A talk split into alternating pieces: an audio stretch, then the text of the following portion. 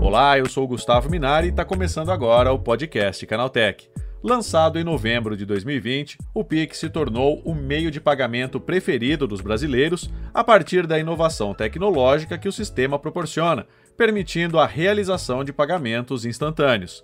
Diante desse cenário do montante transacional atingido em 2022, alguns países da América Latina passaram a ter interesse num sistema semelhante. Recentemente, o Pix bateu o recorde de transações diárias no país. Segundo o Banco Central, em 2022, foram 122,4 milhões de transações realizadas e o valor movimentado chegou a 62,8 bilhões de reais. Diante de tanto sucesso, até os Estados Unidos estão de olho nessa tecnologia. E é justamente sobre esse assunto que eu converso hoje com a Daniela Machado, diretora global de marketing e produtos da CM Software. Então vem comigo que o podcast que traz tudo o que você precisa saber sobre o universo da tecnologia está começando agora.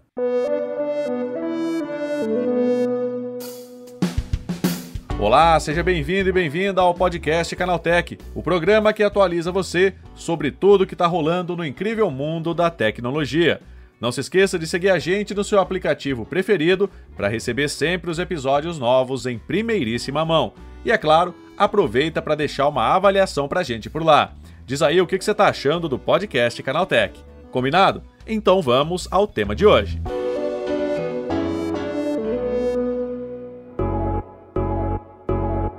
Que o Pix se tornou o queridinho dos brasileiros na hora de fazer ou receber pagamentos, todo mundo já sabe.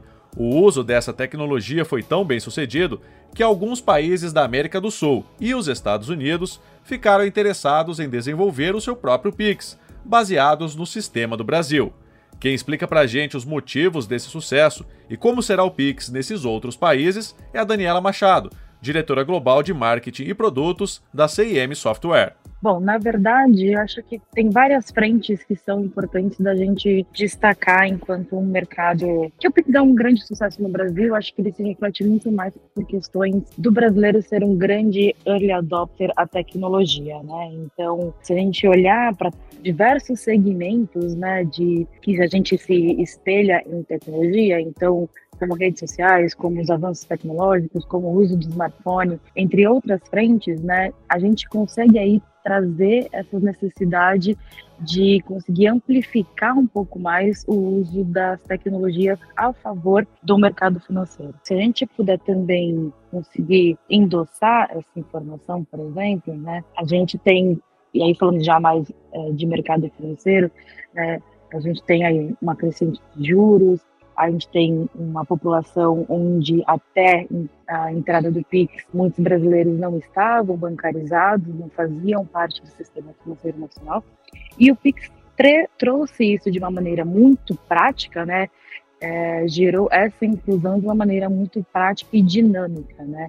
E fazendo o que no final do dia o brasileiro mais gosta, ter dinheiro vivo em conta. Então acho que esses são os, os pilares que trazem para a gente aí um, um grande sucesso uh, quando a gente fala de Pix, né? E aí no final do dia isso pela capilaridade, pelo acesso e pela pulverização que o, o Pix teve, né? Isso gerou uma referência absurda mundialmente falando, né? Então a gente é, acabou, o Brasil acabou se tornando uma grande referência no mercado de pagamentos instantâneos, justamente acho que por conta desses pilares aí que fortalecem bem essa a razão pelo qual o Pix é bem bem sucedido, né? O Dani, agora o Brasil, ele é o segundo país no mundo em transações em tempo real, é isso? Isso. A gente, assim, mesmo com dois anos, né? O Pix, ele tem apenas dois anos de funcionamento para grande público, né? Então, Uh, como eu disse anteriormente, por conta desses pilares, a gente ser early adopter com questões tecnológicas, né? Mas pela comodidade, né? Então isso fez com que a gente conseguisse ultrapassar aí os grandes uh, meios de pagamentos, os mais tradicionais meios de pagamentos que a gente já vinha utilizando aqui no país, no Brasil, e que ainda utilizamos, né? Mas se a gente fizer uma comparação, por exemplo, o cartão de crédito, que é do final dos anos 50, início dos anos 60, né? A gente já conseguiu, com apenas dois anos, de, de Pix aí obter um volume transacional praticamente cinco vezes maior né, quando a gente olha especificamente para 2022. Então, sem dúvida, o Pix assim é, é um grande sucesso, realmente. Agora, o Brasil ele também se tornou um exemplo para a América Latina, justamente por conta da utilização e da implantação do Pix. Sim, o Brasil ele é uma referência não somente para a América Latina, mas para uh, os Estados Unidos, que agora, no, no meio do ano, implementa de fato o seu pagamento instantâneo, que é o FedNow. Né? Nós somos participantes desse processo, né? assim como somos aqui no Brasil. E esse diferencial, né? esse background que o Brasil vem aí com apenas dois anos, de novo, são apenas dois anos de amostragem, né? a gente já consegue trazer aí uh, resultados completamente expressivos. Né? E esse movimento aí ele se deu uh, como uma referência para os nossos vizinhos aqui na América Latina, onde a gente já consegue fazer algumas movimentações para implementar o que a gente brinca e chama de Pix Latino, mas é, obviamente cada, cada país vai de fato implementar o, o, seu nome, né? Mas sem dúvidas é uma referência muito grande, até muito pela questão uh, de similaridade econômica, né? Então acho que isso é um, um atrativo muito importante é, e quanto que esse mercado mobilizou aí em escalonamento. Né? E como é que esse Pix vai funcionar tanto aqui na América Latina como lá nos Estados Unidos? É parecido com aqui do Brasil? O Pix dos Estados Unidos ele tem as suas particularidades, né? Ele tem obviamente muitas questões iguais às que acontecem no Brasil. Então ele acontece o pagamento em tempo real, ele acontece com uma pulverização muito grande, né? Mas diferentemente do Brasil, nos Estados Unidos não existe a figura da obrigatoriedade da implementação. É, a gente costuma dizer que, como eles são um país de uma liberdade econômica muito mais avançada, esse, essa mandatória não prevê a obrigatoriedade dos grandes bancos ou dos bancos menores a participarem do, do projeto do FedNow. Né? O que no final do dia nos difere aí desses dois universos, né? Quando a gente compara Brasil e Estados Unidos, então eles têm essa autonomia de decisão aí porque o Fed não fez essa exigência de uma forma como o Bacen fez aqui para o mercado brasileiro. Então a ideia é que seja mais uma opção lá para os americanos na hora de fazer essa transação comercial. Na verdade, é mais uma opção, assim como para a gente também, né? Mas os grandes números, quando a gente leva esses reportes do Brasil, comparativo de meios de pagamento e o share de mercado de cada um deles aqui do mercado brasileiro, quando a gente leva isso e discute isso frente ao mercado americano, isso é, são grandes atrativos que, de certa forma, começam a escalonar as possibilidades disso não necessariamente se tornar obrigatório, mas disso ser um pouco mais aceito, porque a gente está falando de transacionamento de, de, de, dinheiro de fato em tempo real, o que não acontece com as outras plataformas de envio de dinheiro, como é largamente usado nos Estados Unidos. E você acredita que isso já é uma abertura de caminho para o Pix internacional, ou seja, na possibilidade da gente poder pagar e receber dinheiro do exterior via Pix? Eu acho que é uma porta de entrada, mas ainda é algo que a gente vai demorar um pouco para ver e para utilizar. Né? A gente tem aí algumas questões de fronteiras, né, que precisam ser alinhadas internamente. Porém, como a gente pode usar como exemplo, eles ainda não têm essa solução que o mercado brasileiro tem há dois anos. Então, eles primeiro precisam organizar internamente, né, trazer aí, fazer essa construção do que é o Pix, né, ter uma rede de sistema integrada, né, uh, para posteriormente a gente falar de transações sem fronteiras. Agora, com todo esse sucesso, não só aqui no Brasil, né, e futuramente em outros países aqui da América Latina e até mesmo nos Estados Unidos, é, vem também as questões de segurança, né? Como é que fica isso, né? Quando você começa a ampliar essa capacidade de negociação via Pix, né? Como é que ficam as questões de segurança para o usuário? Olha, a segurança, elas são mais diversas, né? A gente precisa entender aí, por exemplo, no mercado brasileiro, as travas de segurança que são colocadas por cada instituição financeira, elas são importantes para que a gente faça essa liberação. Óbvio que a gente não, não, vamos tratar aqui as questões de segurança pública, que não acho que não é pertinente ao, ao tema, mas acredito que também é algo que a gente precisa entender de uma com outro viés né? Mas as travas de aplicativo e de segurança bancária, elas são extremamente importantes para esse universo, né? A gente até viu recentemente na semana passada o MetaPay, que é o pagamento em real time do Facebook, que foi implementado na última semana, né? E a gente sabe aí que o Facebook tem uma série de problemas em relação à segurança, né? Quando a gente fala, por exemplo, de clonagem, de, de, de WhatsApp, ou das pessoas fazem venda de produtos e compartilham links que na verdade são links fraudulentos.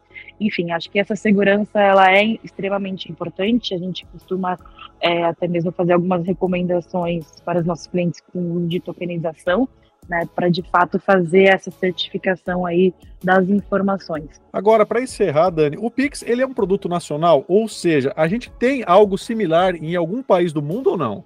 A gente tem diversas similaridades com outros países, né?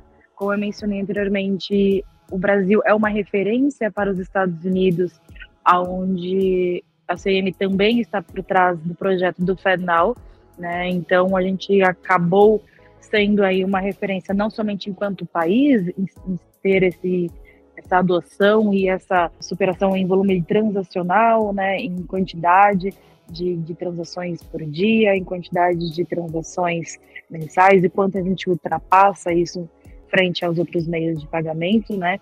Então a gente acabou sendo uma referência não somente de país, né? Mas a gente, enquanto CIM Software, uma referência por estar operando nesses dois universos. Então existe sim diversas similaridades, né? Então, uh, e essas similaridades também são grandes indicativos que vêm sendo buscados pelos nossos parceiros na América Latina. Então, obviamente, como eu mencionei, nos Estados Unidos o PIC, o, o desculpa, não vai ser, não é obrigatório, né? Então, cada instituição vai uh, estar disponível da forma como a estratégia de negócio deles é interessante para cada um dos mercados. Tem algumas outras particularidades também que isso fica pertinente a cada instituição financeira, mas a grosso modo a referência em fazer, em praticar o RGTS, né, o Real Time Gross Settlement, que é a possibilidade de a gente fazer essa transição de dinheiro em real time, que é o que a gente enquanto empresa provê ao mercado, né, a gente também tem essa frente junto ao mercado latino como as referências de identificações que são mais pertinentes e que tem aí uma possibilidade da gente ter uma intersecção de, de características, né, quando a gente fala de comparativos com os mercados brasileiros, americano e agora que a gente vem desenhando aí para a América Latina. Especificamente, a gente teve um bate-papo, eu estive no Chile recentemente, na verdade na semana passada, né? Então, a gente vem aí desdobrando isso com o Chile, com Colômbia né? E, e com o Canadá, apesar de ser um país latino, mas a gente também já vem aí desenvolvendo algumas conversas desde o final do ano passado. Tá aí, essa foi a Daniela Machado, diretora global de marketing e produtos da CIM Software, falando sobre a implantação do Pix em outros países da América Latina e também nos Estados Unidos. Agora se liga no que rolou de mais importante nesse universo da tecnologia no quadro Aconteceu Também.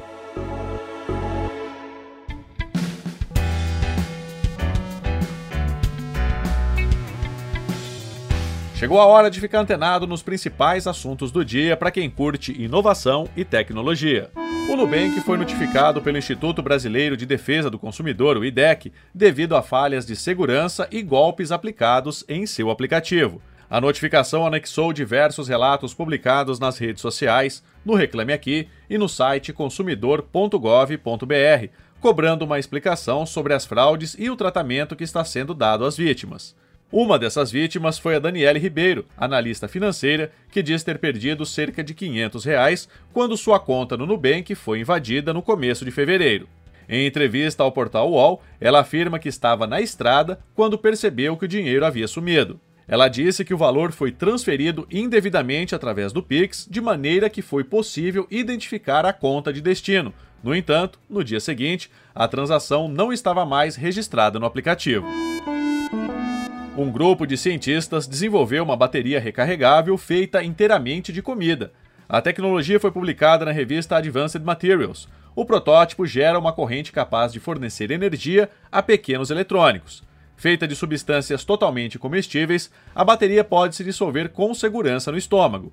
Os próprios pesquisadores apontam que esse tipo de tecnologia pode ser utilizada para a alimentação de sensores direcionados a monitorar determinadas condições de saúde ou de armazenamento de alimentos. O grupo também mostra que, dado o nível de segurança dessas baterias, elas também podem ser usadas em brinquedos infantis, por exemplo, onde há o alto risco de serem engolidas. Você já deu uma espiada sem permissão no celular da namorada ou do telefone do esposo quando eles estavam distraídos? Pois bem, embora essa seja uma violação de privacidade e possa se tornar até um problema de segurança digital, segundo uma pesquisa da firma de proteção cibernética Avast, quase metade dos brasileiros em relacionamento admitiram ter feito isso pelo menos uma vez. A pesquisa online foi realizada com mil usuários da Avast e revela que 61%, 57% homens e 65% mulheres espiaram o telefone de seus parceiros, os quais 41% o fizeram sem permissão, 36% homens e 45% mulheres. Apesar disso, 69% dos brasileiros concordam que não têm o direito de acessar o dispositivo sem permissão. O levantamento aponta que 23% admitiram ser intrometidos, enquanto outros 3% fizeram isso para instalar um aplicativo sem o conhecimento do parceiro. 2% queriam verificar onde o seu parceiro estava fisicamente em um determinado momento e local.